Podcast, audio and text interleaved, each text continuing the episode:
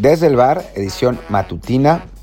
Eh, pues hoy, bueno, yo soy Martín del Palacio, hoy siempre, pero hoy, hoy les quería hablar de, Morata, de Álvaro Morata, de la, pues de cómo en el fútbol se puede ir de héroe a villano en, algunos minutos. No, no va a ser un, podcast muy con muchísimo análisis, sino más bien una reflexión de, de lo pues lo veleidoso un poco que es la fortuna, ¿no? Y quizás, quizás cómo eso se podía haber prevenido, ¿no? Se, podía haber previsto y se podía haber prevenido. O sea, en principio Morata logra el empate para España, una España que merecía ese empate porque la verdad es que en general había sido mejor que Italia en el partido y, perderlo así en tiempo regular, pues hubiera, hubiera sido bastante injusto en un... Eh, en un partido que sí, sí fue parejo y no, no es que España hubiera sido abrumadoramente superior, pero fue mejor, generó las mejores oportunidades. Eh, ya Oyarzábal había fallado un remate de cabeza increíble, se habían perdido, creo que Gerard Moreno se había perdido otra, o sea, España había merecido el empate antes. Finalmente llega el gol de Morata en una magnífica jugada, una magnífica combinación con Dani Olmo y, bueno, España todavía tuvo las mejores chances en el tiempo extra y tuvo la, gran oportunidad de, de, ganarlo, ¿no? ¿no? No lo logró y pues lamentablemente eso pasó, pero pero España fue mejor y bueno, llegaron los penales, y llegaron las circunstancias y ahí es donde cambia por completo la, suerte de Morata. Y sí vale la pena hacer el análisis de si no fue un error de Luis Enrique ponerlo, ¿no? A, tirar un penal importante como el cuarto, digo, todos son importantes, una tanda de penales, ¿no? Pero el cuarto penal, el quinto penal son, son penales decisivos, ¿no? A final de cuentas. Y un Morata que había tenido tanta presión durante todo el torneo, eh, en el que se le había hecho muchísimo bullying, la verdad, eh, a Morata.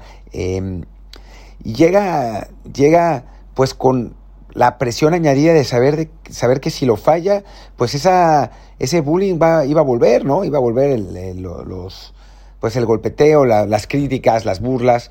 Y, y, pues eso no es fácil de asimilar para, para un jugador, ¿no? Y desde que Morata se, se enfilaba al, punto de penal, pues a uno le pasaban esas cosas por la mente y me parece muy complicado que al propio Morata no, no se las pasara, ¿no? O sea, Luis Enrique mismo no, no, no se veía con cara de muchos amigos a la hora de, tirar, ¿no?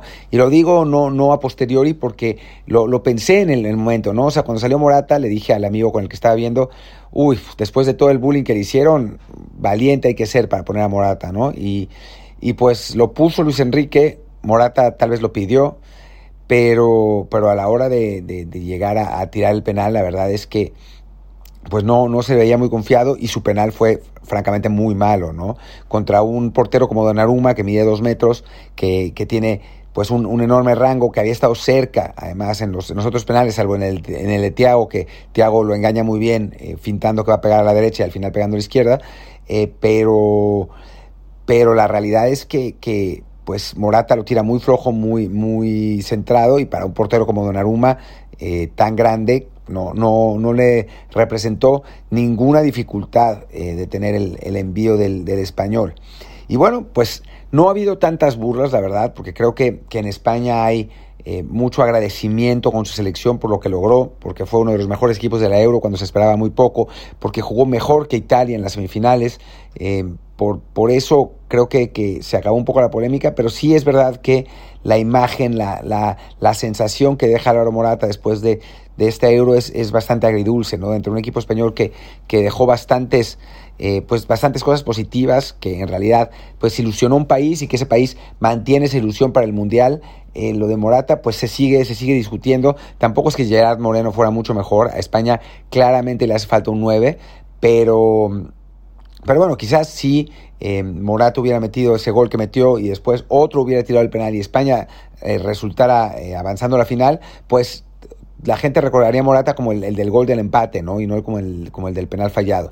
Y así es de veleidosa la fortuna, así es de veleidosa la historia también, eh, que, que, bueno, pues puede cambiar los nombres por una decisión de un segundo, por una circunstancia, eh, un rebote, un mal rebote, una, una jugada fortuita. En este caso no lo fue, pero fue, fue una falla, fue una decisión de, de que cobrar un penal que, bueno, fue quizá valiente en su momento, pero quizás no, no lo más, pues, precavida posible.